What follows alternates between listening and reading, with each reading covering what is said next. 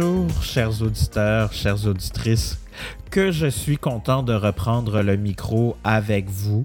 J'ai été absent après un automne euh, très chargé, on s'en plaindra pas. Euh, un automne où les organisations ont eu enfin le courage, la volonté d'investir dans leur culture, dans leurs humains, dans leur marque employeur. Alors ça, c'est chouette.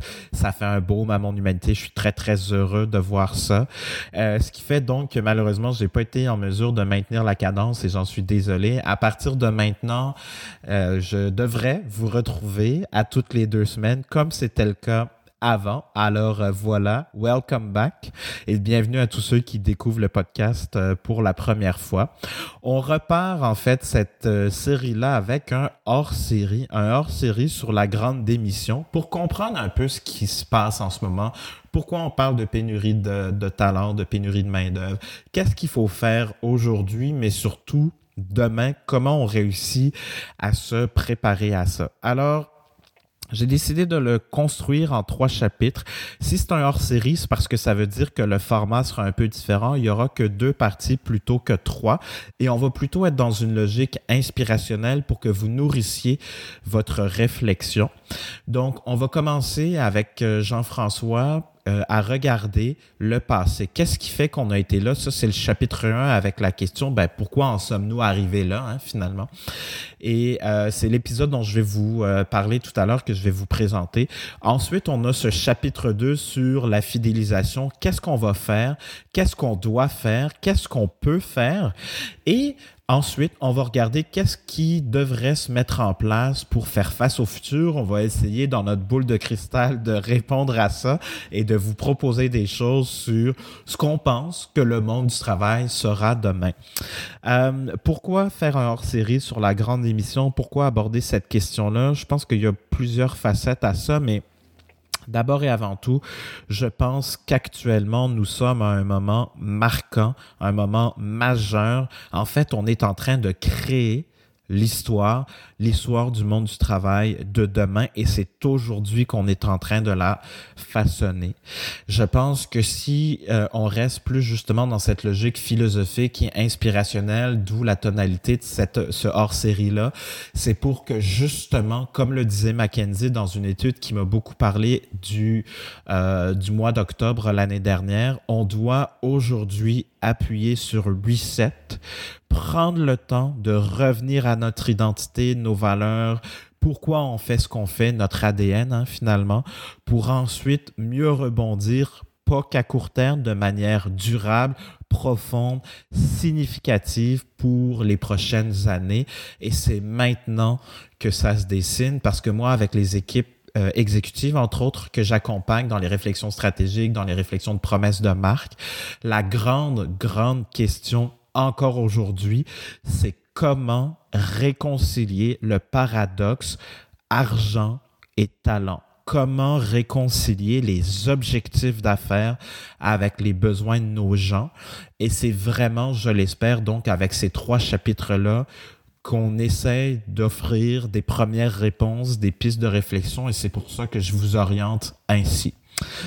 Premier épisode donc aujourd'hui sur pourquoi on en est là. Donc, un regard sur le passé, un regard euh, historique, entre autres sur le mot management que Jean-François décortique. Jean-François, euh, au complet, c'est Jean-François Berthollet. Il est euh, conférencier, il est consultant, il est auteur, il est enseignant à HEC. C'est un gars brillant. Je, la réflexion, la conversation est d'une pertinence honnêtement déconcertante. Ça nourrit vraiment ma pratique, ma réflexion. Euh, au-delà de ça, donc, euh, il est expert de la mobilisation, de la fidélisation. Il fait des diagnostics de climat organisationnel, de justice organisationnelle et d'analyse statistique. Donc, bref, c'est quelqu'un aussi qui se questionne sur le futur du travail, même si je lui ai demandé de regarder plutôt le passé. Et puis, si j'avais à résumer l'épisode d'aujourd'hui en trois mots, je vous dirais culture, mobilisation et le pouvoir des mots. Alors, chers auditeurs, chères auditrices, euh, pour ce retour euh, avec vous, je vous dis et je vous souhaite une très bonne écoute.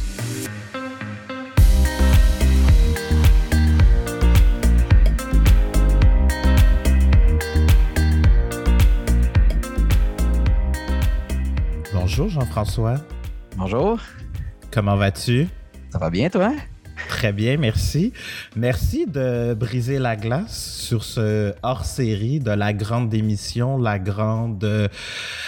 la grande toute, j'ai envie de dire. Euh, on va commencer par la question hein, de ce, cet épisode-ci. Pourquoi en sommes-nous là aujourd'hui? Comment toi tu vois ça? Euh, qu'est-ce qui fait que finalement on, on a l'impression qu'on se fait prendre les culottes à terre, qu'on n'a jamais vu ça venir, qu'il y a tant de gens qui quittent leurs emplois, leurs organisations, qui, qui vont ailleurs, qui explorent d'autres pistes professionnelles, qui se sont reconvertis, qui sont retournés aux études? Bref, euh, voilà, je pense qu'on a beaucoup de choses à dire puis à regarder par en arrière, mais aussi aujourd'hui là. Euh, voilà, fait que je, je t'écoute, nous t'écoutons. Euh, qu'est-ce qui fait qu'on en est là? Ben, ben, je dirais avant d'aller sur le fond, juste sur la forme, on a quand même de la difficulté à anticiper le futur et à agir par rapport au futur. C'est-à-dire que pensons à nos REER, par exemple, on le hmm. sait que c'est important et tout ça, puis les gens ont de la difficulté à, prévoir le futur. On, est quand même programmé comme être humain pour penser à demain, mais peut-être pas pour dans 10 ans. Et donc, je me souviens que quand j'étais étudiant, tous nos travaux de session commençaient par la phrase dans un contexte appréhendé de pénurie de main-d'œuvre, virgule. Puis là, tu commençais ton travail. C'était une façon comme d'introduire. Dans les années 90, c'était dans un contexte de mondialisation. Puis là, après ça, c'était de pénurie. Donc, il n'y a pas vraiment de surprise, là, mais reste qu'il faut le vivre. Hein. Il faut, peut-être être dedans pour, euh, pour le découvrir. Après ça, reste qu'il y, a eu, y a eu tout ça, puis il y a quand même, bon, on s'entend la pandémie, la pandémie qui était un, peu mettre de l'huile sur le feu, puis un accélérateur quand même par rapport à tout ça. C'est-à-dire que c'est quand même une période, on, on sait que c'est difficile la pandémie, on ne fera pas euh, la discussion dans, dans ce podcast-là, mais je pense que dans dix ans, on va se reculer puis se dire, c'était quand même fou, là. parce que là, on le vit puis on trouve ça difficile. puis on peut lire les articles, c'est difficile, la santé mentale et tout ça. Reste que c'est carrément surréaliste. On s'entend dessus qu'au départ, quand on se disait, imagine si on était confiné pendant deux semaines, ça va faire presque deux ans. Donc, ça a accéléré certaines tendances. Mais oui, ça reste comme un peu, oui, tu, dis les gens se font prendre les culottes baissées. C'est le sentiment qu'on a quand même. Mm. ça, ce serait mon mm. commentaire sur mm, un peu l'ambiance autour de ça. Après, je ne sais pas si tu veux qu'on parle vraiment du, fond, le profond qui nous amène là, qui, aurait lieu ou pas sans la pandémie et tout le contexte actuel. je ne sais pas si tu veux qu'on aille là. là. Mais ben, je, pense que oui. quand on s'est préparé, tu me parlais de, management, que c'est un terme qu'on a inventé, qu'on est là. Puis, euh, fait allons-y, mais ce que moi j'observe, puis j'ai l'impression que le monde du travail comme on le connaît aujourd'hui, il a, il s'est appuyé sur les, les, les, dernières luttes sociales, le syndicalisme, tout ce qui est arrivé en réaction aux, euh, aux, aux, grandes croissances économiques, là, au moment charnière mm-hmm. euh, des, des, des, grandes révolutions économiques. Et euh, on dirait que c'est comme si ça a été intouchable pendant tellement longtemps, le 40 heures semaine, travailler du lundi au vendredi, mm-hmm. travailler en présentiel, que là, tout d'un coup, les fondements justement de ça commencent à être re-questionnés. Puis dans un monde où la technologie est hyper présente, ben on dirait qu'il y a quelque chose qu'on a euh, vu évoluer, bouger autour de nous, sauf ça qu'on a essayé de garder comme ou protéger, je sais pas, là, tu sais, mais... Euh, ben, c'est intéressant, tu sais, on pourrait pratiquement dire que, puis c'est exagéré faire cette manchette-là, mais dire que Justin Trudeau a peut-être été un des grands précurseur en matière de télétravail. Puis pourquoi je dis ça? C'est qu'il a mis beaucoup d'argent dans l'économie, euh, Justin Trudeau quand même. Hein. Et donc, ça donné un certain rapport de force aux travailleurs. Euh, le reste que, on s'entend au départ de la pandémie, on avait une logique de crise économique potentielle, comment les gens vont s'en sortir? Euh, il y, a des gens pour qui il y a eu des pertes de revenus. Reste qu'il n'y a pas beaucoup de gens qui étaient dans une logique où, avec la PCU, on était au chômage euh, et qu'on on avait des craintes là, pour notre carrière. Et donc, le rapport de force a été accéléré. Il aurait eu lieu quand même, mais il a été carrément accéléré. Je dis Justin Trudeau, mais dans tous les pays de l'Occident, on a mis beaucoup d'argent sur la table. En d'autres termes, en ce moment, c'est pas le plus grand enjeu social. Le plus grand enjeu social, c'est euh, par exemple la, santé mentale, l'isolement. mais l'argent, vous voyez les, prix des maisons augmenter. Donc, en réalité, il y a de l'argent dans l'économie. Les gens ont de l'argent, les gens ont acheté des skidoo et tout ça. Et donc, le rapport de force il était quand même du côté des travailleurs. Et donc, mmh, mmh, mmh. ultimement, on le voit aujourd'hui. Les gens, par exemple, dans les offres d'emploi, de plus en plus, c'est écrit. Là. Au départ, on disait c'était à distance, mais là, oui, oui, mais après la pandémie, quelle est votre politique de télétravail? on ne sait pas encore. OK, ben laisse faire, parce qu'il y en a déjà qui nous disent que je pourrais y aller deux jours. Et, c'est quand même fascinant de penser que des gens partent de Mascouche, euh, Mont-Saint-Hilaire, où je suis présentement, pour aller faire du cinq jours par semaine au centre-ville. Mais maintenant, là, euh, on, on, va être ailleurs. il, y a il, y a beaucoup de bien derrière ça. Fait que je pense qu'il y a une question de rapport de, force. Hein. Les gens ont besoin de travailleurs. Je ne suis pas certain que les entreprises auraient évolué sans, euh, tant que ça, parce que beaucoup d'entreprises euh, étaient frileuses à dire vendredi, l'été, aux deux semaines, mm-hmm. peut-être de la maison, mais on l'essaye puis euh, on verra si ça fonctionne bien. Tu sais, là, mm. honnêtement, on s'est pitché dans l'eau frette, là, comme on dit. Puis là, on est allé dedans, on dit c'est pas si pire que ça finalement. Tu sais, puis on sait que, bon, je parle beaucoup, là, c'est un sujet que j'aborde beaucoup, euh, travail à distance, télétravail. C'est pas l'objet aujourd'hui, mais c'est bien. Là, tu sais, évidemment, totalement à distance, il peut y avoir des limites et tout ça, mais c'est un gain qui n'est pas fait au détriment des employeurs, là, qui peut être bien pour le travailleur, pour l'entreprise. Donc, ça nous a comme forcé à se lancer dans l'eau, puis on ne l'aurait pas fait sans la pandémie. Il faut bien trouver des côtés positifs à, la pandémie. Mm. Après, je veux revenir sur, euh, sur ce que tu dis. On parlait, oui, dans notre préparation, de le management est allé à sa limite. Mais le management, c'est comme pas. Euh, un acte de Dieu. Tu sais, c'est pas comme de dire la vie fonctionne comme ça. Par exemple, la gravité, tu sais, mettons euh, Vincent, Jean-François, on en parle, puis on dit ah, nous, on est contre ça, la gravité, là, ben, ça va avoir lieu pareil, tu sais, qu'on mm. veut ou non. Ou la rotation terrestre, nous, on n'est pas pour, ou on pense que la Terre est ronde ou est plate. Mais peu importe ce qu'on pense, ça change à rien.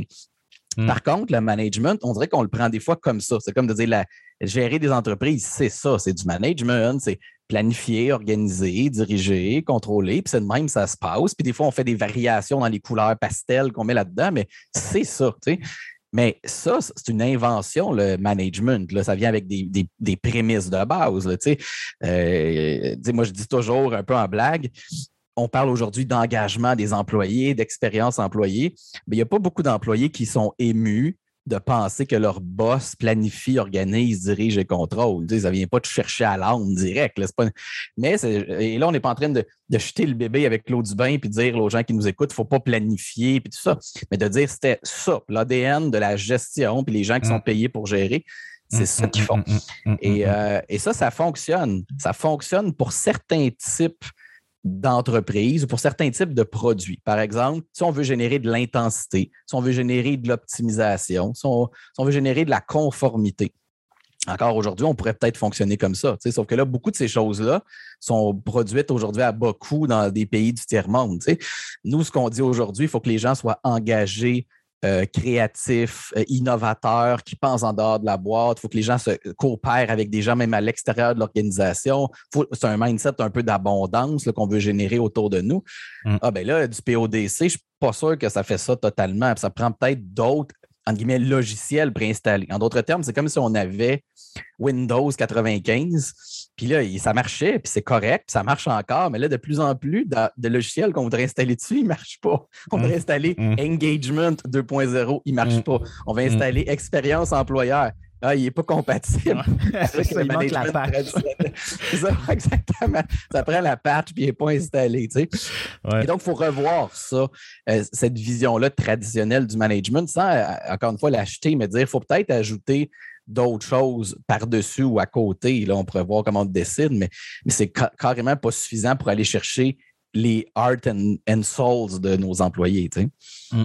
Ça me fait penser, si tu me permets, je, veux juste reprendre ton analogie du Windows 95. C'est sur ce que je disais tout à l'heure de j'ai l'impression qu'on n'a pas questionné et qu'enfin on le fait aujourd'hui, ces fameux fondamentaux de notre euh, monde du travail comme on le connaît aujourd'hui.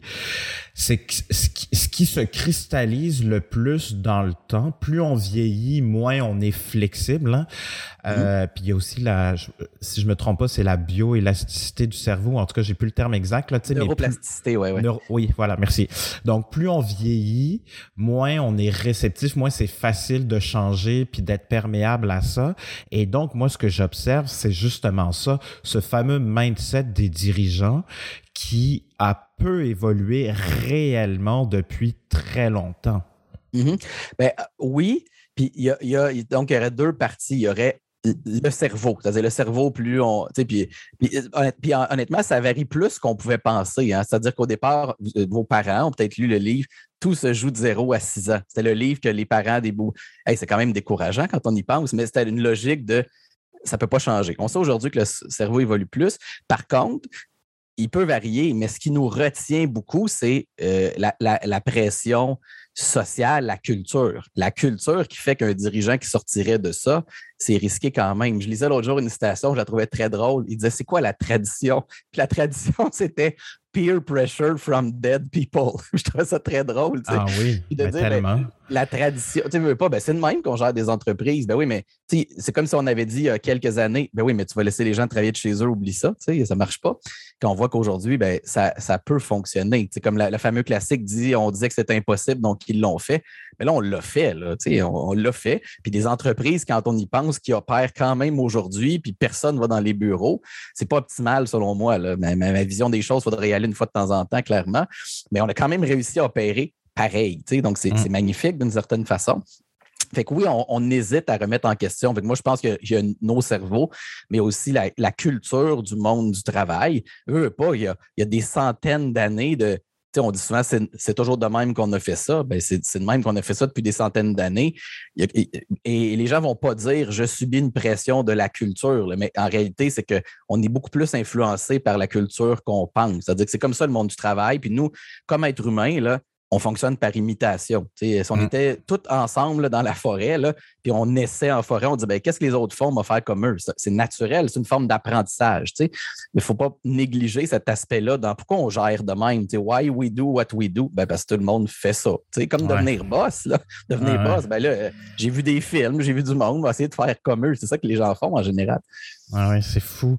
Puis justement, tu sais, tu, m'expliquais que en latin, si on décortique le mot management, ça veut dire mettre à sa main.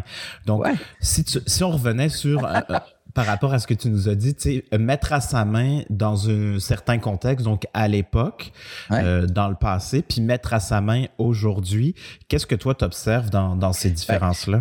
c'est quand même quelque chose. On dit mettre le management, c'est mettre à sa main. En d'autres termes, c'est comme de dire ça part de, prémices quand même assez négatives sur l'être humain. c'est comme on va les mettre à notre main, ils vont bien finir par comprendre. Euh, et il faut rappeler les usines d'il y a 3 ans, 300 ans, 400 ans, c'était peut-être aussi correct. Là, on peut juger ça, mais c'était beaucoup des gens analphabètes qui n'avaient peut-être pas le goût de travailler en usine. Et donc, il fallait un peu mettre les gens à notre main en échange d'une rémunération, puis ils vont finir par comprendre, puis ils vont écouter. D'ailleurs, même, on parle de, mots, hein, si on veut faire de l'étymologie, je pense, on dit euh, même on va former des employés. En d'autres termes, ils sont, sont toutes croches. Là. on va mm-hmm. finir par les former mm-hmm. parce qu'ils sont déformés. Quand en réalité, peut-être que l'employé qu'on veut former, il sait plus que nous ce qu'il faut qu'il fasse pour sa job. Et donc, on a vraiment un a priori qui est, d'ailleurs, le management, c'est un peu inventé par, oui, les économistes, mais les, ingénieurs. Là, Taylor, c'est des ingénieurs. Puis en réalité, le mindset classique, c'est il y a une bonne façon de faire les choses et on va optimiser, on va former le monde et tout ça pour qu'ils finissent par le faire presque aussi bien qu'on voudrait qu'ils le fassent. Mais, mais qu'est-ce qu'on veut qu'ils fassent? Nous, on le sait mais ils le font peut-être pas bien, mais on va le faire mieux que les concurrents. Tandis que dans ce qu'on veut créer aujourd'hui, l'employé, il sait mieux comment répondre aux clients que nous, on le sait. On ne peut pas lui dire quoi faire parce qu'on ne sait pas ce qui va se passer. Le monde est plus imprévisible et tout ça. C'est pour ça que ce management traditionnel-là arrive à la limite de sa vie utile.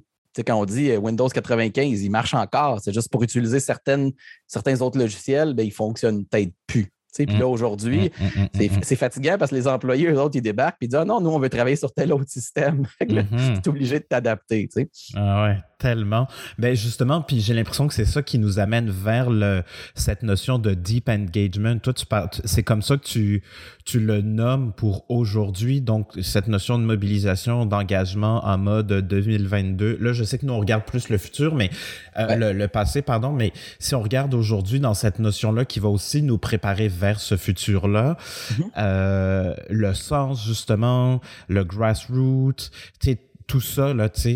Euh, ça veut dire quoi, dans le fond, deep engagement? Puis... Ouais, euh, tu sais, c'est pas un mot qui existe, hein, mais moi, j'essaie des fois de l'expliquer le mieux que je peux. Tu sais, l'engagement au travail, si on, le dessinait dans l'esprit des gens euh, qui gèrent, là, ou les chefs d'entreprise, souvent, il y a quelque chose de très rave. Je, parle des rave, là, façon de parler, mais le monde sont engagés, ils se lèvent de bonheur, ils sont passionnés, sont passionnés, puis des go the extra mile. Il y a comme une forme d'intensité, d'excitation, puis tout ça.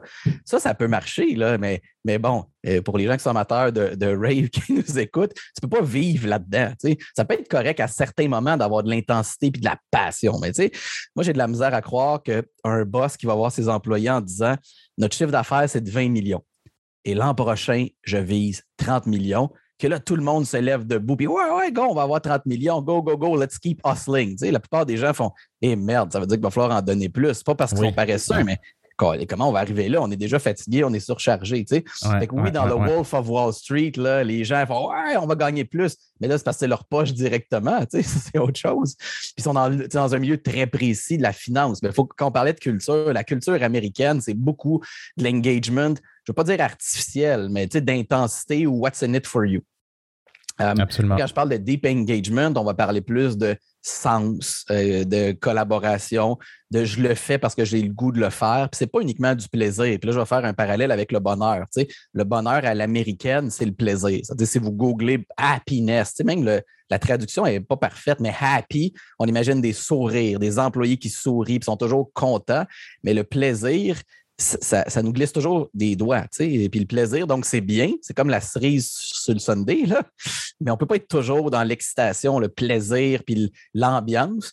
Euh, le bonheur le plus durable, là, il est plus dans le sens, tu sais, dans je fais une mm-hmm. différence et tout ça. L'épanouissement, oui. Ouais, exactement. Fait que, on pourrait, on pourrait penser au monde du travail. Tu on nomme des Chief Happiness Officers euh, en Europe. Là.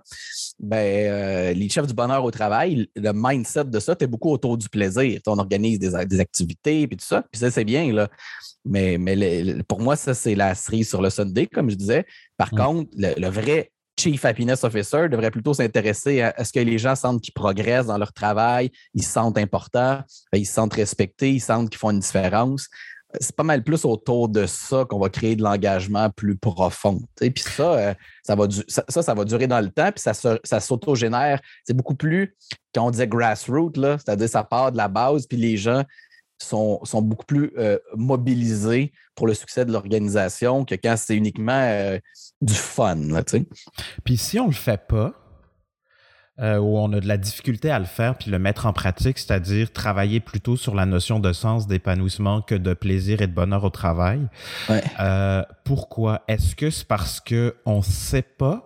Est-ce que c'est parce qu'on n'a pas le goût de se faire dire sur quoi on n'est pas bon? Est-ce qu'on fait comme si les objectifs euh, d'affaires, euh, au-delà d'affaires, au-delà de financier, euh, mm. les différentes initiatives qui vont permettre, oui, cette peut-être croissance de chiffre d'affaires, mais est-ce que c'est une, incompréhension de ça ou, parce qu'on se met la tête dans le sable ou parce qu'on on veut se distancer aussi de, de la pression, entre autres financière?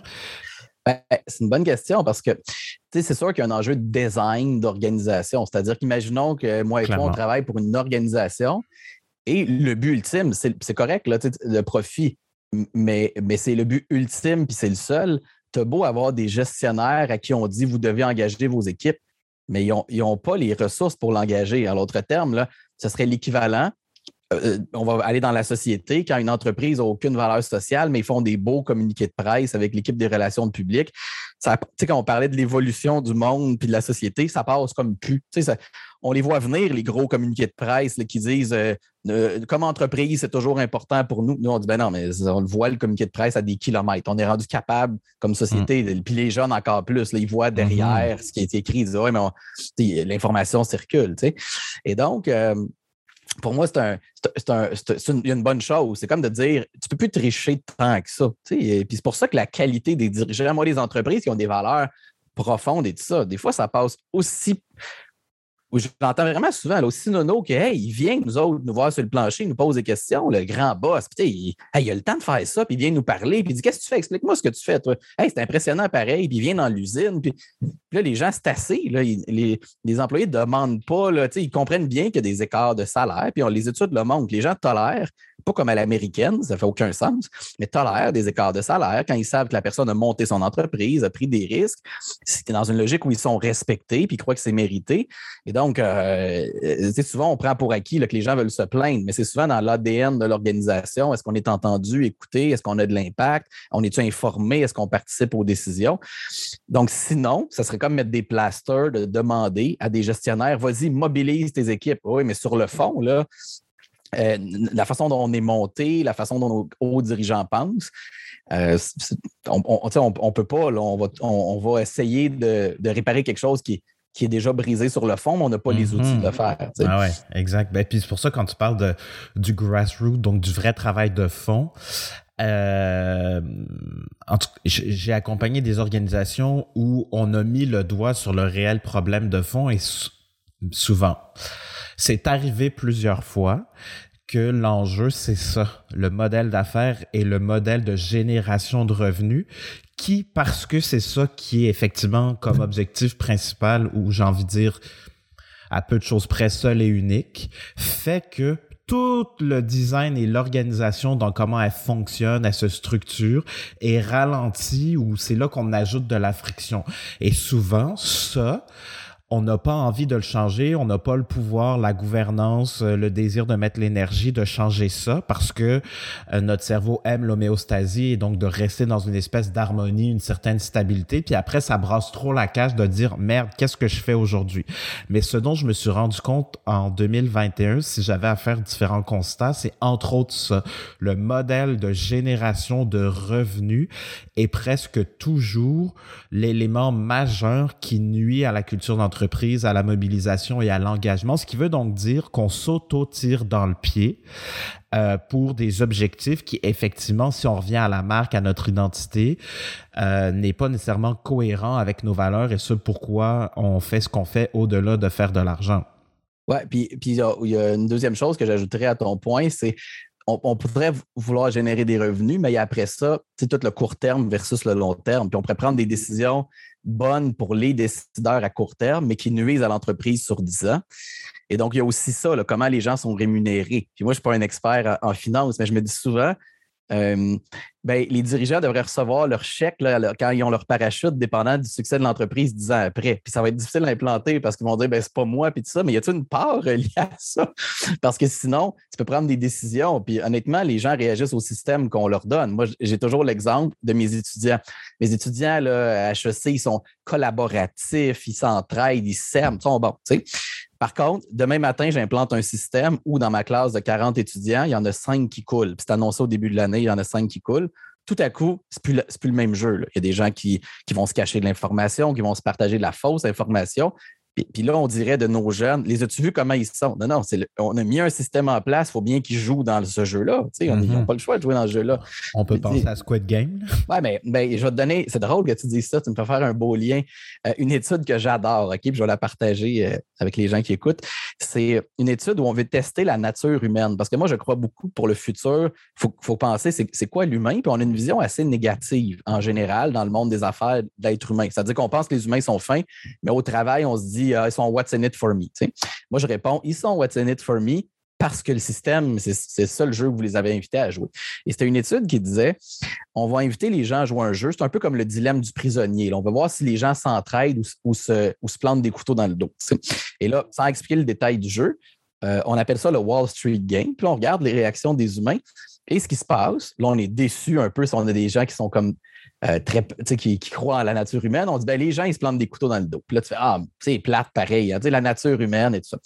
Et là, on les invite après à jouer à un autre jeu qui s'appelle euh, The Community Game. Et là, dans ce jeu-là, c'est les résultats complètement inverses. La plupart des gens s'entraident. Tu vas, ah, mais c'est quoi la différence entre les deux jeux? La différence, c'est qu'il n'y en a pas sauf le nom du jeu. C'est-à-dire que quand tu invites les gens à jouer à Wall Street Game, ben, les gens, ils se préparent, ils se relèvent les manches, puis ils disent Watch out. Euh, tandis que quand les gens se préparent à jouer à The Community Game, ben, ils se préparent à s'entraider. Puis moi, cette étude-là, je l'adore parce que je me dis quand quelqu'un rentre dans votre compagnie à vous, il va très vite saisir c'est quoi la culture. Puis ça se peut qu'il se fasse dire Hey, ici, là, Vincent, fais attention. Puis, euh, lui, il va venir te parler, mais regarde, euh, tout le monde a un intérêt ici, puis il faut que tu joues du coude. Puis si tu ne fais pas ta place, il y en a qui vont prendre la tienne. Ben, tu joues le jeu, tu n'as pas le choix. C'est ça, c'est ça cette ligue-là. De l'autre côté, imagine que tu travailles dans une entreprise qui a des valeurs de coopération, puis on dit si ici tu débarques avec tes grands sabots, puis tu penses que tu sais tout, tu ne feras pas longtemps ici. Ici, on joue le jeu, on joue le jeu de la communauté. Tu sais. Ben, ça, c'est un élément, c'est pas juste de le proclamer, mais c'est quand on parle de culture, tu sais, mm-hmm. ben là, on, va finir par renforcer cette culture-là. Mais au fond, c'est de dire que qu'est-ce qui prédit le comportement humain, qu'il soit engagé, collaboratif ou selfish. Oui, ça a à voir un peu avec la personnalité des gens qu'on embauche, mais ça a vraiment à voir avec ce qu'ils perçoivent de la culture dans laquelle ils vont travailler. Et donc, mettons qu'il y, a un exécutif qui nous écoute, ben, je dirais quand les gens rentrent chez vous, c'est quoi qu'ils perçoivent? Ils se disent, oh, puis ici, si je ne collabore pas, euh, je ne survivrai pas. Là. Ou ils se disent, ici, si je ne joue pas du coude, si je ne fais pas ma place, je ne survivrai pas. Puis évidemment, il y a un continuum entre les deux. Mais, mais ce que ça nous dit, puis c'est positif au fond, parce que si c'était juste les personnalités des gens, on dirait, ben, qu'est-ce que tu veux? Mettons, vous avez votre entreprise mm-hmm. maintenant, mm-hmm. Mm-hmm. qu'est-ce que tu veux qu'on fasse? Ça nous dit plutôt, non, non, il y a une question de design aussi. c'est quoi que les gens perçoivent? C'est quoi le jeu auquel on mhm. joue? Idéalement, mhm. c'est pas Squid Games. Non, évidemment. un, deux, trois soleils, t'es bien mieux de plus bouger parce que ça va mal aller. Mais ce que j'adore dans ce que tu partages, Jean-François, c'est euh, si on revient sur la notion de perception puis d'imputabilité, en fait, il y a deux choses que je trouve hyper pertinentes. C'est que la perception, c'est ça, la marque, parce que dans le fond, la marque, c'est la rencontre de ce que je dis et de comment c'est perçu et donc de cette notion de réputation. et ça veut dire que si on revient à la question d'imputabilité, ben tout le monde a un rôle à jouer.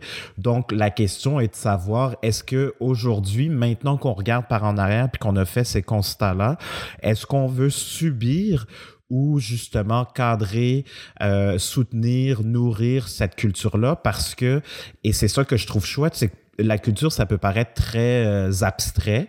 Et là, on a quelque chose de très concret. Donc oui, je suis pas capable de dire facilement ou de mettre rapidement, facilement des mots sur ma culture.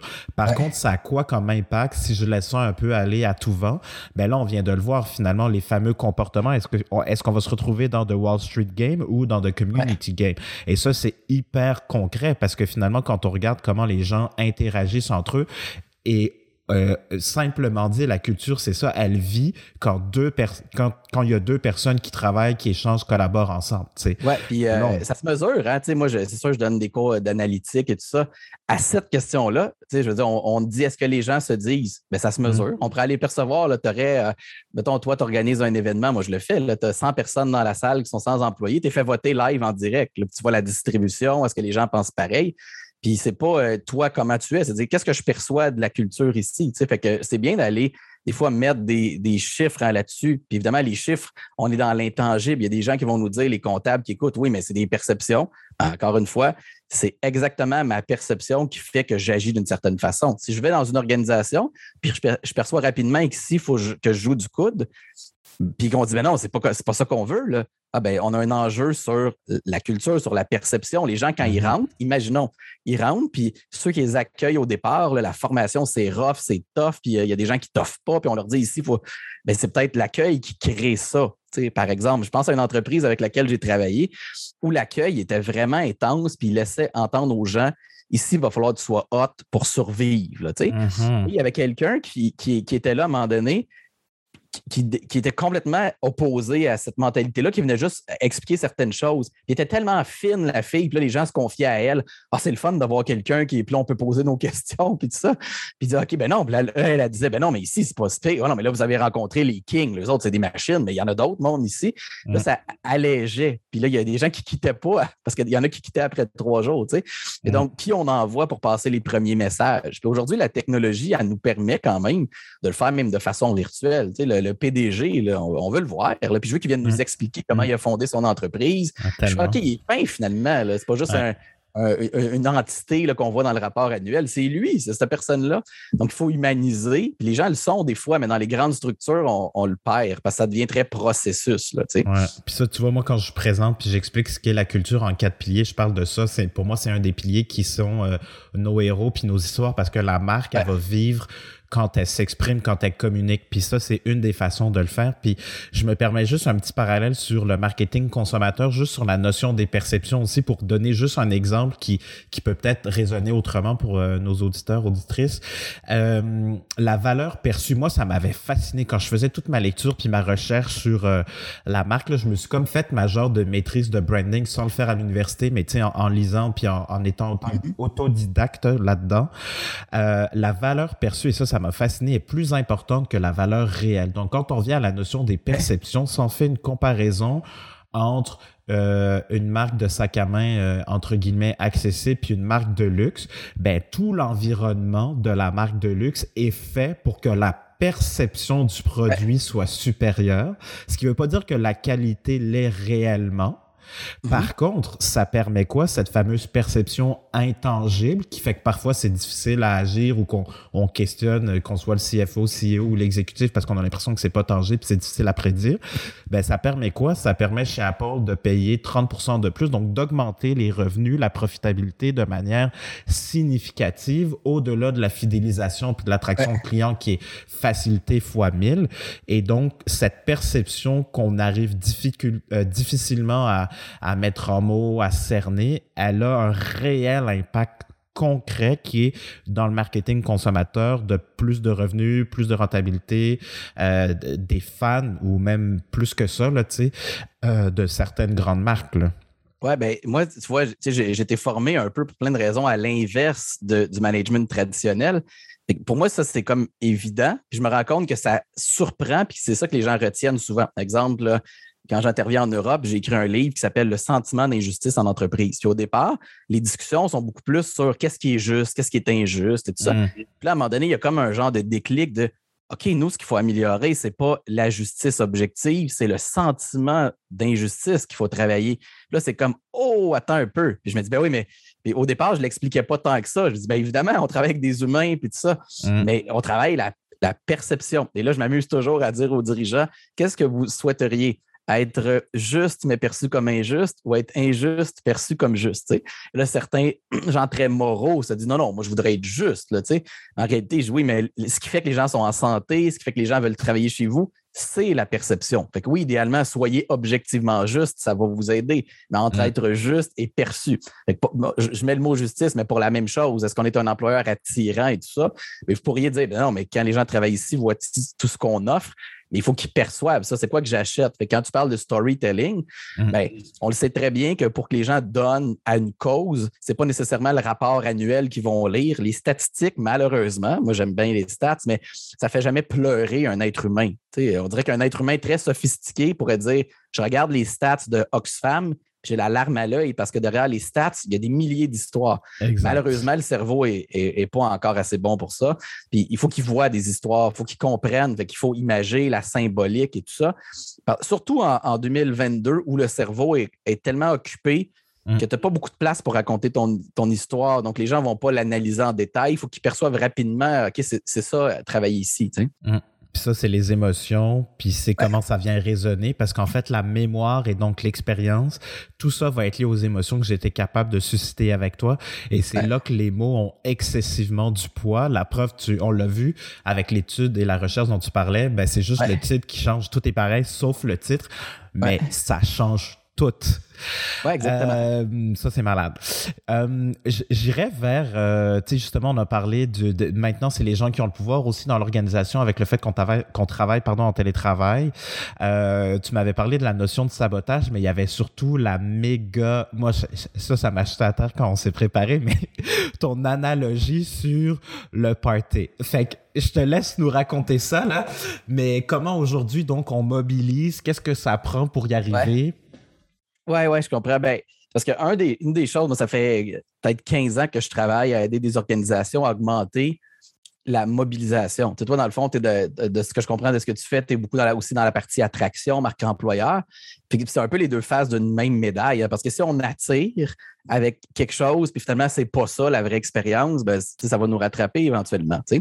Et, et, pour moi, c'est de dire comment, puis tu posais la question tantôt, comment, pourquoi les organisations ne le font pas, le sens, puis tout ça. Ben, je pense que je reviens au mindset d'ingénieur, OK? Puis a des ingénieurs qui nous écoutent, là, c'est pas un reproche, mais c'est de dire que ça prend les deux. Parce qu'évidemment, si c'était juste des gens comme moi, on serait mal pris aussi. Moi, je suis du côté créatif, émotion, mais pour de ou de la mobilisation, il ne faut pas que ce soit un mindset trop gestion de projet. ce que je veux expliquer, c'est quand les gens, par exemple, ont des résultats de sondage, de mobilisation, là, la mentalité classique, c'est nous avons obtenu des résultats, donc il faut mettre en place des plans d'action et des plans d'action pour nous permettre d'améliorer nos résultats. Puis il y a des livrables, puis il y a des dates. D'ailleurs, mes étudiants, j'enseigne des cours de ça, puis nos étudiants, ils disent Bon, ben là, on va faire un plan calendrier Objective Smart. Mais mettons que moi, je travaille avec toi, puis quatre autres employés, puis je veux créer du sens ou renforcer notre relation de confiance, c'est bien difficile de dire je vais livrer de la confiance pour avril puis je nomme Simon responsable. Ça ne marche pas. Qu'est-ce que je te disais justement? C'était de dire c'est comme faire un party avec un ordre du jour. Hein. C'est-à-dire que on essaie de mobiliser, puis on dit ben là, à telle heure, on fait ça, puis à telle heure, on fait ça, puis on va rire à telle heure. Ça, c'est bon, on va cocher, on a ri. Puis là, fait souvent en, engagement ou mobilisation, les plans d'action sont beaucoup trop cartésiens. ça ne vient pas nous chercher. Ce serait comme de dire euh, OK, j'ai un plan d'action, je vais t'acheter des fleurs aux deux semaines, puis là, je les précommande aux deux semaines, puis je me dis, ben là, Vincent, il ne pourra pas chialer. Après un an, il va avoir reçu ses fleurs aux deux semaines, puis tu vas dire, ouais, mais c'est pas ça, il manquait d'émotion. De l'autre côté, par contre, il ne faudrait pas non plus que ce soit euh, beaucoup, on a beau parler de dire, OK, ce n'est pas des plans d'action, mais c'est beaucoup dans la volonté puis le changement des mentalités. Oui, mais on est occupé puis ça n'arrivera pas. Donc, moi, ce que je propose aux organisations qui veulent renforcer un peu l'engagement, la mobilisation, c'est les rituels. Je me rends compte à travers les années qu'on a souvent, particulièrement au Québec, hein, je pense qu'il n'y a pas d'endroit moins religieux que le Québec que j'ai vu dans le monde. Mais, la religion a, amené des choses très intéressantes, des rituels. on pense à beaucoup de religions qui, hey, le dimanche, tu ne travailles pas. Ben, il y a du bien là-dedans. On sait aujourd'hui que resetter le cerveau, là, puis dire pendant une journée, on n'accomplit aucune tâche productive, c'est bon pour le cerveau. Le rituel de bénir le repas, qu'il soit religieux ou non, mais de prendre un temps d'arrêt et de dire Hey, on est chanceux de manger ensemble aujourd'hui. Mais c'est la gratitude qu'on enseigne mm-hmm, aujourd'hui. Mm-hmm, mais mm-hmm. de la même façon, je pense que dans les organisations, pour générer du sens, ben, c'est des rituels. Des rituels peuvent être, par exemple, ben, on fait un tour de table vendredi, puis on prend la peine vendredi de dire c'est quoi ton highlight de la semaine? Pour faire un tour. Ça nous permet de célébrer un peu ensemble. Mais ça, c'est des rituels qu'on fait fréquemment plutôt que de dire on implante un programme de. Puis ça en prend des choses, des fois symboliques, programmées. Par exemple, on va remettre à jour notre mm-hmm, mm-hmm. système d'évaluation pour tenir compte. ça en prend encore de tout ça. Mais il ne faut pas que, si je, dessinais nos plans d'action, il ne faudrait pas qu'ils soient uniquement dans des choses. Euh, programmées, mm. calculées. Fait que, mm. pour organiser un party, ça prend peut-être pas d'ordre du jour mais ça prend de la gestion, de la logistique, de la préparation aussi. Il ne faut pas non plus être juste dans on verra ce qui arrivera. C'est comme quand on voyage. Il y a des gens qui voyagent sac à dos, aucune organisation, puis ils couchent dehors. Il y a mm. d'autres gens qui, planifient tellement qu'ils passent à côté de beaux moments parce qu'à ah, cette heure-là, euh, non, il fallait partir visiter tel temple. je pense qu'après, on parle d'agilité des fois, c'est un buzzword un peu, mais l'agilité, c'est oui, on planifie un peu, mais il faut être présent dans le moment pour, pour capter ce qui se passe. Fait que c'est des valeurs, c'est des rituels. Fait que, c'est un peu ça que j'encourage les organisations à faire. Puis des fois, c'est un peu plus difficile parce qu'on est comme, il faut être un peu. Euh, faut, comme réagir sur le coup, mais c'est de développer une, autre approche de ce qui va engager les gens, plus que des techniques puis des programmes. Ouais, non, mais c'est tellement puissant, là. Puis je, on n'avait pas, nous, nécessairement parlé de ça comme ça. Tu me l'avais pas exprimé comme ça. Puis je retiens vraiment plein de choses. Puis je trouve ça super intéressant parce que ça nourrit aussi mon. Mon, ma réflexion, puis j'espère que pour vous aussi, chers auditeurs, auditrices, c'est pareil. C'est malade. Parce que tu vois, dans euh, en fait, tu vois, moi, quand je, quand je fais la marque employeur, ce que moi je déplore, c'est que tout le monde pense que la marque employeur, c'est faite pour attirer. C'est vrai, mais c'est le quatrième sur quatre d'objectifs en importance. Le mm. premier étant de fidéliser, le deuxième, puis je dis fidéliser et pas retenir parce que fidéliser, c'est que les gens ont envie de rester. La nuance est importante. Euh, mobiliser avec tout ce qu'on se dit là, les opportunités, donc vraiment euh, se développer, grandir, promotion, bon, tout ça. Et ensuite, recruter. Et en fait, ce que moi j'ai j'essaie de faire, la façon dont je l'exprime et, ce dont je me rencontre aussi, puis je pense que ça, ça va être une des grandes trames de ces trois épisodes-ci du genre série, mais c'est de revenir à cette, cette identité. Tu sais, très souvent, j'ai l'impression qu'on dit dans les organisations, ah oui, on a mis à jour euh, mission, vision, valeur. Tu sais, comme, comme quand quelqu'un te laisse un numéro de téléphone dans ta boîte vocale hyper rapidement, puis là, t'es comme, faut que t'écoutes le message trois fois pour comprendre les numéros dans le bon ordre, J'ai l'impression que ce triptyque-là, il est comme balancé facilement. Et pourquoi je parle de ça, c'est que plus on est clair sur qui on est, plus on, sait d'où on part, plus c'est facile de regarder ce qui fait du sens avec nous, puis là où est-ce qu'on veut aller. Et donc, quand tu dis, pour moi, je pense que c'est les rituels qui vont nous permettre de plus facilement mobiliser, ou en tout cas de, de, tenir ça en compte, pas juste le plan euh, euh, intellectuel, c'est la partie, disons, plus émotive. En fait, ce que j'ai envie de partager avec les gens qui nous écoutent, c'est que c'est ce que j'ai fait avec une équipe euh, exécutive que j'accompagne récemment sur la question du leadership, puis repenser le rôle du leader dans l'organisation, c'est d'expérimenter. Parce qu'en fait, si je ne le vis pas, parce que moi, ce dont j'aime bien parler aussi, c'est cette fameuse casquette d'empathie, plus au sens design thinking du terme, mais si je, si moi-même je ne l'ai pas ressenti, c'est difficile ensuite d'être capable de le mettre en pratique puis d'être donc en connexion avec l'autre. Et le rituel, il permet ça. Il permet entre autres d'expérimenter pour ressentir, pour connecter. J'ai l'impression que c'est là qu'on crée notre cercle virtueux de culture positive et inspirante et enthousiasmante. C'est intéressant ce que tu dis parce qu'il y a un courant de pensée, puis là, tu m'amènes exactement là, il y a un courant de pensée qui dit dans la vie, puis ça, c'est en développement personnel aussi. Change tes pensées, puis en changeant tes pensées, tu vas changer tes comportements. Puis euh, on dirait que les gens disent ça, puis c'est comme un acquis. Puis moi, je me dis, attends un peu, c'est peut-être pas ça finalement. C'est peut-être change un comportement, tu vas voir apparaître d'autres choses, puis ta croyance va changer. Puis les rituels, peut-être qui font ça. C'est de dire, par exemple, je ferai ça avec mes employés, mais ils vont s'en foutre, puis ben non, finalement, je circule sur le plancher, ça fait une différence énorme, donc ça change ma croyance. Puis après, le comportement va apparaître plus souvent. Parce que, puis là, je, m'en vais loin avec ça, mais changer une pensée, c'est peut-être pratiquement impossible. C'est-à-dire qu'elle est là, elle est prise, ça fait 30 ans qu'elle est là. Donc, si j'essaie de la changer, c'est comme un peu là, de frapper sur. Puis ça ne bouge pas. Mais en, changeant les comportements, puis je fais le parallèle avec la peur, j'ai beau me dire que les araignées, c'est pas dangereux, c'est pas dangereux, c'est pas dangereux, c'est pas dangereux.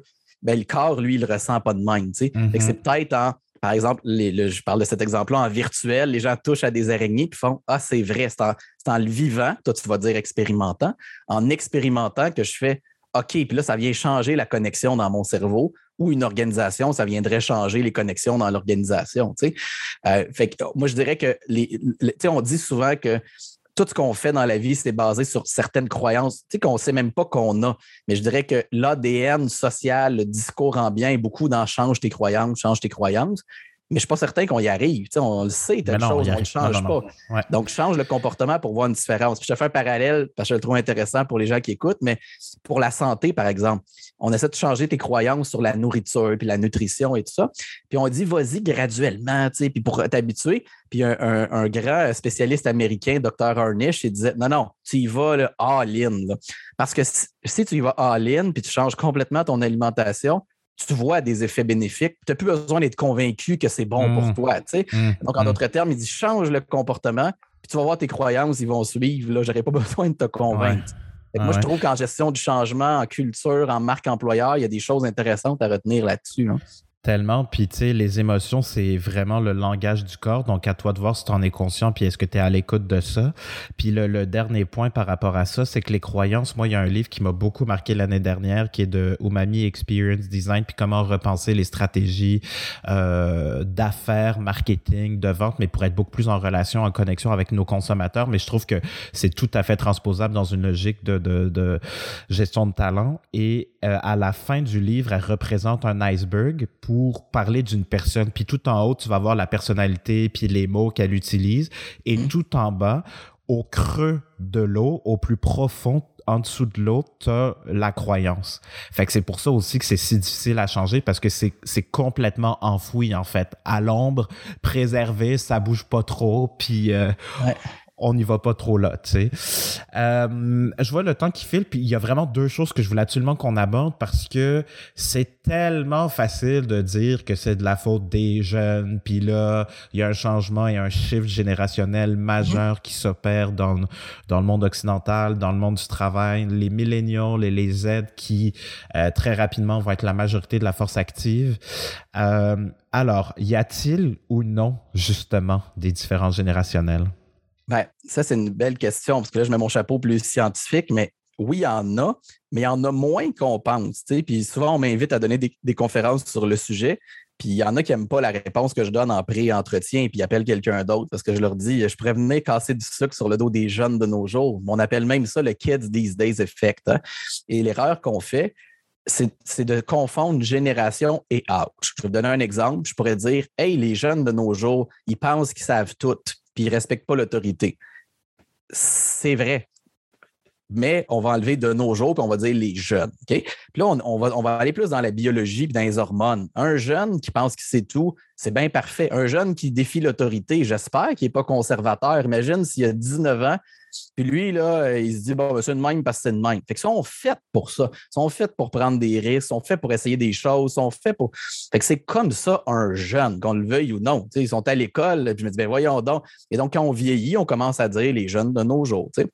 Donc, ce que les études nous montrent, souvent, c'est Ah, vous voyez des différences significatives sur tel élément entre les, les, les, Z et les boomers. Puis je dis non, non, il y a une différence significative entre des gens qui ont 20 ans et des gens qui ont 50 ans. les gens qui ont 50 ans aujourd'hui, qui disent les jeunes de nos jours, ils écoutaient Harmonium, Pink Floyd, puis euh, ils étaient à Woodstock. Là, on, on, oublie toujours ça, puis c'est naturel, on l'oublie.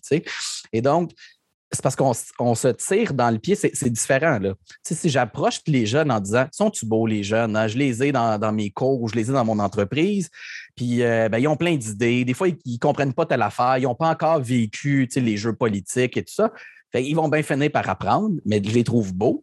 Versus oh, les jeunes de nos jours, puis là, je me braque, puis je me dis cette génération-là, elle est comme ça c'est pas le même type d'approche que j'ai par rapport à eux. Il y a une approche qui est un peu plus dans. il y a un goût amer de dire les jeunes de nos jours. Mm. Par contre, tu les approches en disant, ben, ils sont jeunes, puis en étant jeunes, ça, c'est des choses qui arrivent. il y a des forces qui viennent avec ça. Ils vont me gosser là-dessus, mais ils ont raison. Euh, ils veulent changer le monde, ben, tant mieux, parce que nous autres, on, s'habitue, on est dans la complaisance. Et donc, on l'approche avec beaucoup plus d'ouverture. Et moi, je le, vois, là, des dirigeants qui, ont une opinion positive des jeunes, la, la vie leur rend bien. Mais de l'autre côté, ceux qui ont une opinion négative, ben, les, jeunes le sentent. C'est un peu un effet Pygmalion. Là. Ça vient que les jeunes disent ben, ici, on, nous prend pour des gens qui sont, euh, par exemple, justement, on pense qu'on sait tout, on nous prend pour des gens qui veulent tout défier. Qu'en crime, on veut juste participer, nous autres. On peut se mm-hmm. tromper, mais. Mm. Et, là, ben, tu fais ton cercle vicieux. C'est clair. Donc, je dirais qu'on parlait de croyance, mm. mais c'est une croyance que moi, mm-hmm. j'essaie de démonter depuis euh, longtemps. Euh, puis, en même temps, ça ne change pas. Des fois, dire ce que tu aperçois des jeunes, c'est vrai. Mais c'est parce qu'ils sont jeunes. Donc, euh, blâme-les pas d'avoir. Sinon, on peut blâmer les jeunes d'être jeunes. Euh, on n'ira pas loin avec ça. Puis les études sont pas mal là-dessus. Hein. C'est pas mon opinion que je te donne. Là. Non, non, non, je sais. après ça, on, peut, on pourrait débattre de la méthodologie des études, mais c'est à peu près ça que ça donne. Et après aussi, juste dire ce point-là, vous allez dire non, non, non, ils viennent en entrevue, puis ils veulent ci, puis ils veulent ça, puis ils veulent ça. Ça, c'est vrai. Puis ça, peut-être que la génération X n'a pas fait ça. Mais c'est beaucoup plus une question de conditions de marché que de, des jeunes de nos jours. C'est-à-dire que les X et les boomers, s'ils se présentent en entrevue, puis ils savent qu'ils ont une valeur, puis que sur le marché, tout le monde cherche des gens comme eux, ils auraient négocié comme les jeunes d'aujourd'hui. Donc, c'est vrai qu'un jeune aujourd'hui, on dit nous passe en entrevue, mais par ailleurs, on dit beaucoup ça des jeunes, mais en ce moment, dans le marché d'aujourd'hui, les boomers, ils négocient leurs conditions, puis les X aussi. C'est le marché qui fait ça. Mais c'est vrai que j'ai quand même une petite pensée pour les X qui nous écoutent. le jeune, il débarque, puis il se plaint qu'on va lui demander de venir au bureau deux jours. Hey, moi, toute ma vie, j'ai fait cinq jours. Je voulais un vendredi sur deux, puis mon boss ne me le donnait pas. C'est objectivement injuste. C'est à quoi je vous dirais, oui, mais ils vont s'acheter des maisons à 600 000 Rassurez-vous, la vie n'est pas totalement injuste de votre côté. Mais, mais là-dessus, je les comprends. Puis ils ont été formés, formatés par les boomers qui ont été là en majorité. Puis effectivement, c'est que contextuel dans ce, dans ce sens-là. Puis ça fait vraiment beaucoup de sens. Puis je peux pas nécessairement donner la référence parce que j'ai eu, un, entre guillemets, un scoop d'une amie qui est en train de rédiger un livre. Mais bref, je vais y aller dans les grandes lignes pour pas partager le, le fruit de son travail qui pas encore publié. Mais j'ai, euh, je faisais cette recherche-là, puis quand nous on en parlait, il y a Keegan qui est un chercheur de euh, Harvard aux États-Unis, qui lui a modélisé différentes choses. Puis effectivement, il y a un peu cette notion de stade de développement de l'adulte. Puis mm. effectivement, d'un âge à un autre, d'une décennie à une autre, ou autour de ça, de ces grands moments-là, effectivement, on a des besoins, il y a des choses différentes qui se manifestent. Et effectivement, quelqu'un qui est, par exemple, euh, à l'âge de, de de début de carrière n'a pas du tout les mêmes besoins. Donc, tu sais, si on fait la différence, par exemple, à des gens qui commencent au travail, ben on parle de l'alignement entre ce qui est important pour moi, l'âme, mon ego. Et quand on est plutôt en fin de carrière, on le voit hein, avec la transition, la passation, euh, mm-hmm. le, besoin de redonner aux jeunes, ben, de mentorat, justement, on est plutôt dans une logique puis dans un besoin de servir le bien commun, de contribuer au bien-être des autres. Donc, inévitablement, parce qu'on a vécu autre chose, on, va se comporter autrement et dire autre chose. Et euh, ça revient en fait tout simplement pour dire que c'est plutôt une question de je suis rendu où dans ma vie, j'ai quel âge, j'ai expérimenté quoi, mes mhm. besoins aujourd'hui, quels sont-ils, plutôt que de dire ben oui, c'est les Z, les X, les, les bleus, les verts, les rouges, puis les oranges. Là. puis profitons de chaque génération parce qu'une gang de vieux ensemble, dire, il manque de jeunes. Mais de l'autre côté, là, je vais parler des jeunes, euh, je pense à, Mélanie Joly quand elle a commencé en politique, là, mm. la journée 1, là, elle a dit on va hacker le système politique. Là, c'est sûrement qu'elle a frappé le mur en disant ah, OK, euh, des vieux routiers qui ont fait ça depuis 40 ans et ils en savent plus que moi aussi. C'est pas, donc, c'est pas un ou l'autre. C'est dire on a besoin des plus âgés, puis les plus âgés ont besoin des plus jeunes. Mmh. La diversité, c'est pas juste l'acceptation des différences. C'est une chance que les jeunes nous posent dans le derrière. Puis de l'autre côté, on a une chance qu'on ait les plus âgés pour nous éviter de. Je pense que c'est euh, euh, la femme de Roosevelt qui disait La vie est trop courte, je vais vous regarder faire des erreurs, puis je ne les ferai pas. Donc, apprenons mmh. aussi des autres. Mmh. Tellement. Euh, c'est ça, la, vraie diversité, on, la, on, en profite, on ne fait pas juste la tolérer. Là, mm. Puis c'est pour ça aussi que tu parlais d'une gestion universelle en ressources humaines. Mm-hmm.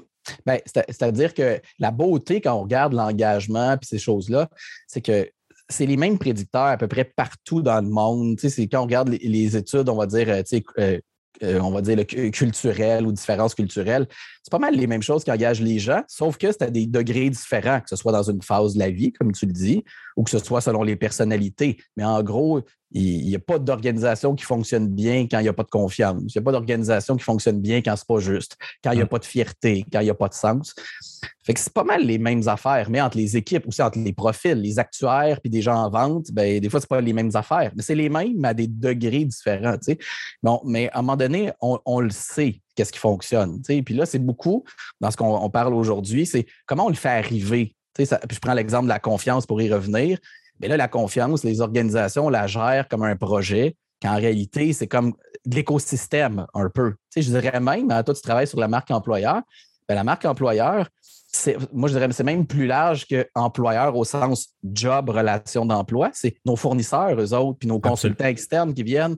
Ça, ça devient même tout ça. Puis on en a parlé, tu disais, tu penses à ça maintenant, mais donc, c'est l'écosystème RH qu'on a les consultants qui viennent collaborer avec nous, euh, ça se peut qu'ils nous réfèrent des employés aussi. Et donc, pour moi, c'est l'écologie, on va dire. Hein, C'est mm-hmm. pas ma spécialité, mais il y aurait des choses à apprendre là-dedans, dans l'écologie versus, versus l'approche PODC, qui encore une fois est, une, une, belle lunette à mettre pour plein de ces affaires-là, mais ça prend d'autres lunettes pour générer l'engagement qu'on a besoin euh, en 2022. Là, mais on part vraiment de là. Il faut savoir d'où on part pour comprendre pourquoi on n'a pas fait beaucoup progresser l'engagement depuis 20-30 ans, parce qu'on avait des, certaines mentalités autour qui font que ça ne colle juste pas. Là, Définitivement. Puis pour les gens qui s'intéressent, la terminologie, entre guillemets, plus euh, exacte ou théorique de ce que tu viens de nommer, c'est le Contractor Value Proposition, donc le CVP. Là. Et ça, en fait, pour certaines grandes, là, je dirais peut-être pour les grandes, voire les très grandes, celles qui cherchent du talent A et des, des, des consultants qui, entre autres, euh, sont prêts à bouger ou se questionnent dans leur cursus professionnel.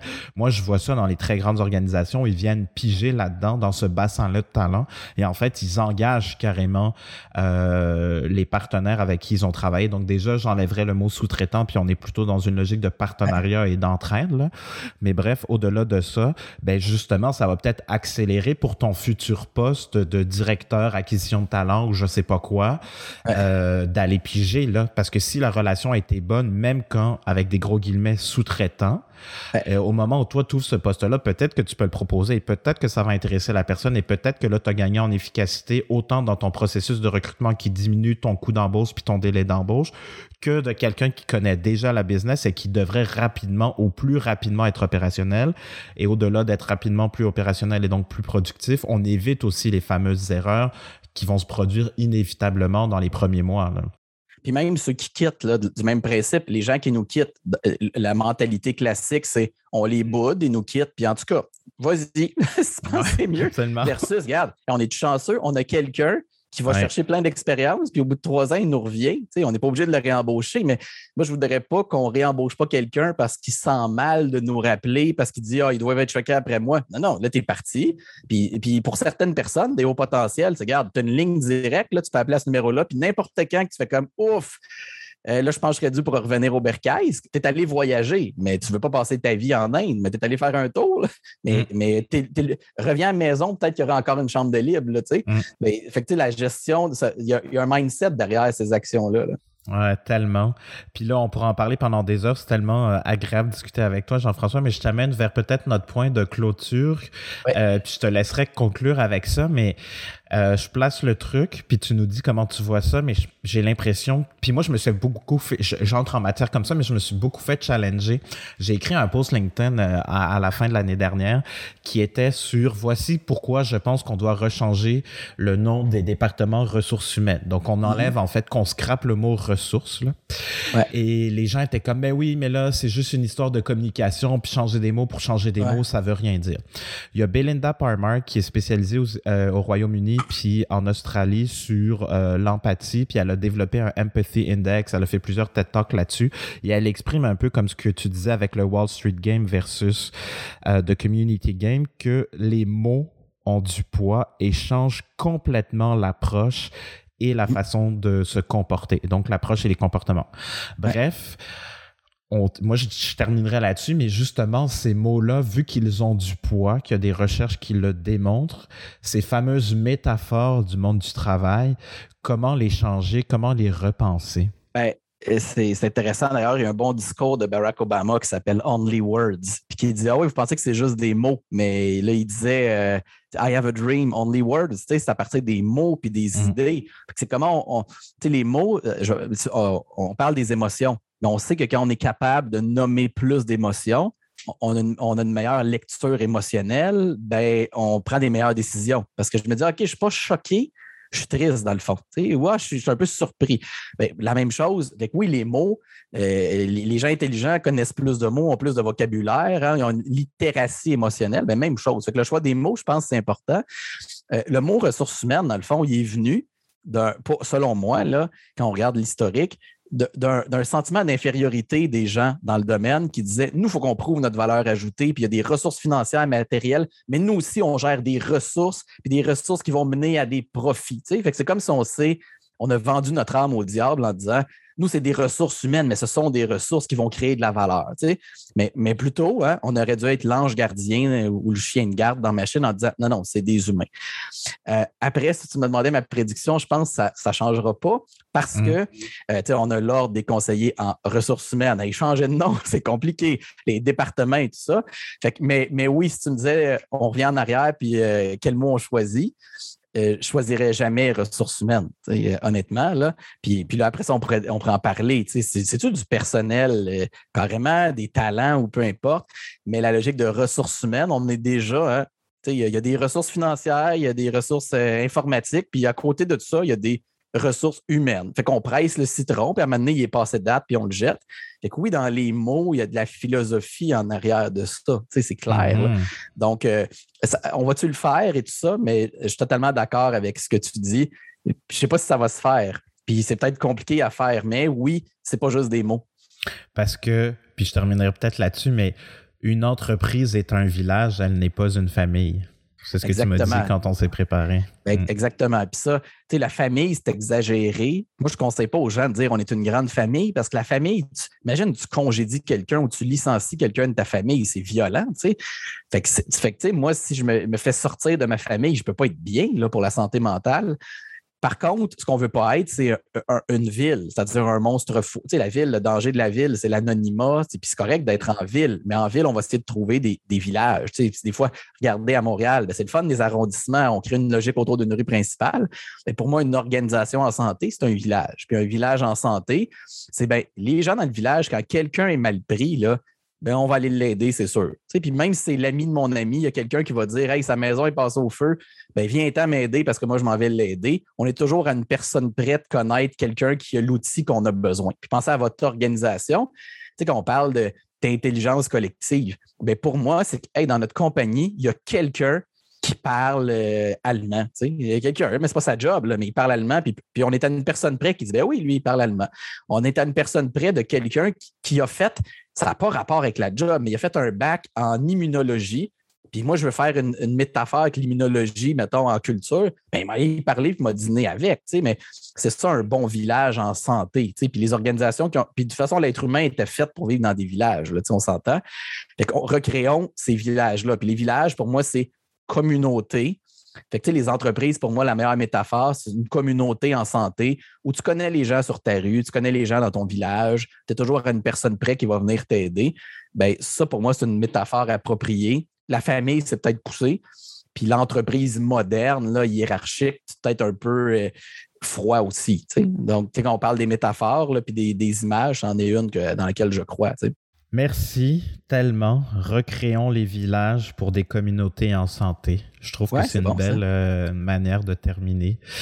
Euh, merci infiniment, cher euh, Jean-François. Je vais mettre de toute façon tous les liens pour que les gens puissent euh, te retrouver, entrer en contact avec toi. Tout ce qu'on s'est dit euh, de, de, de recherche et autres, on vous mettra les liens aussi euh, en bas de page. Puis euh, un, un mot, une expression, une phrase pour euh, 2022 en termes de, de culture d'entreprise, mobilisation, tu laisserais nos auditeurs sur quoi? Oh, ben là, c'est parce que tu vas me repartir, c'est la fin. Ah oui, là, mais mais- là, c'est ça.